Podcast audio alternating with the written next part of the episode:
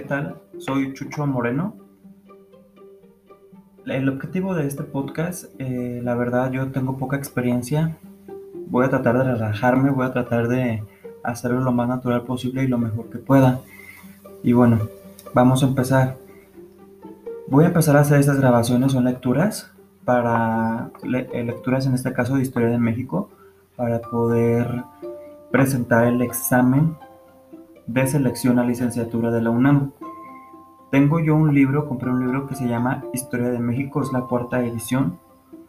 Los autores de este libro, les voy a platicar, es de, los autores son Humberto Sánchez Córdoba, Lidia Estela Romo Medrano, Rosa María Arcero López, Efraín Becerra Juárez, Katina Goitia Rodríguez y la Universidad Nacional Autónoma de México.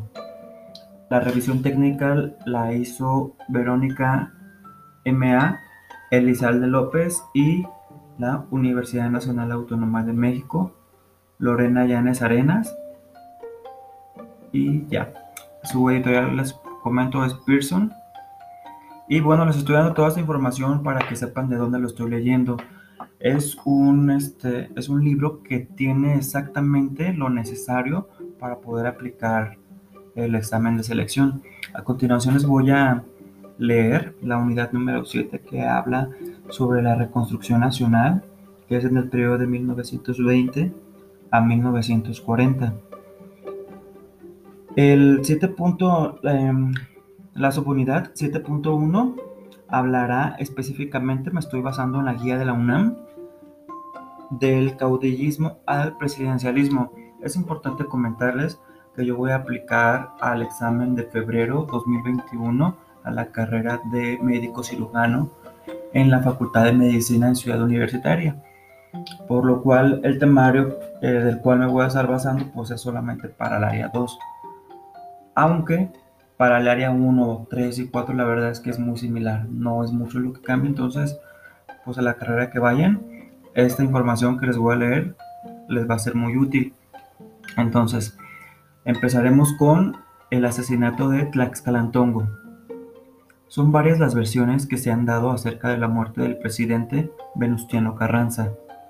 Entre otras, la de un testigo presencial, Ignacio Suárez, que en su obra Carranza, Forjadores del México actual, describe lo siguiente.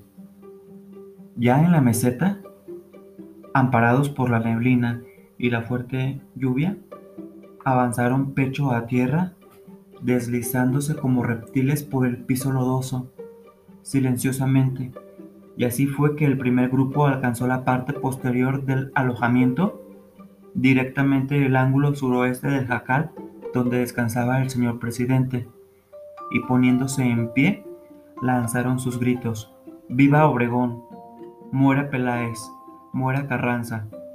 descargando sus armas directamente sobre dicho ángulo donde, repetimos, estaba el señor presidente Carranza.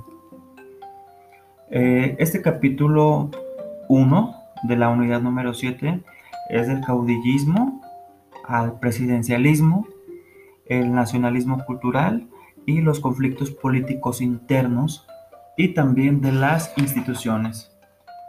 Introducción. En esta unidad se analizarán los acontecimientos más importantes de 1920 1940. En dicho lapso, se inició y concluyó la reconstrucción del Estado Nacional, producto de la Revolución de 1910. Esta etapa es crucial para comprender el desarrollo del México contemporáneo, pues en ella se crearon las principales instituciones de gobierno, políticas, sociales y económicas. Asimismo, la población que en 1920 era mayoritariamente agrícola, comenzó a concentrarse en las ciudades para iniciar el tránsito de una sociedad agrícola y rural a otra sociedad predominantemente industrial y urbana.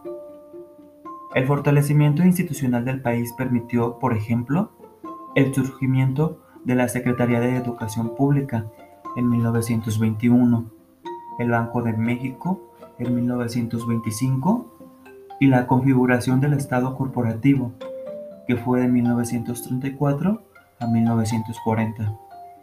Asimismo, fueron fundadas las instituciones sociales que procuraron el bienestar de los obreros y campesinos que también constituyen un logro de este periodo histórico. En política exterior, México formuló y difundió la doctrina Estrada en 1930, con la cual defendió el interés nacional.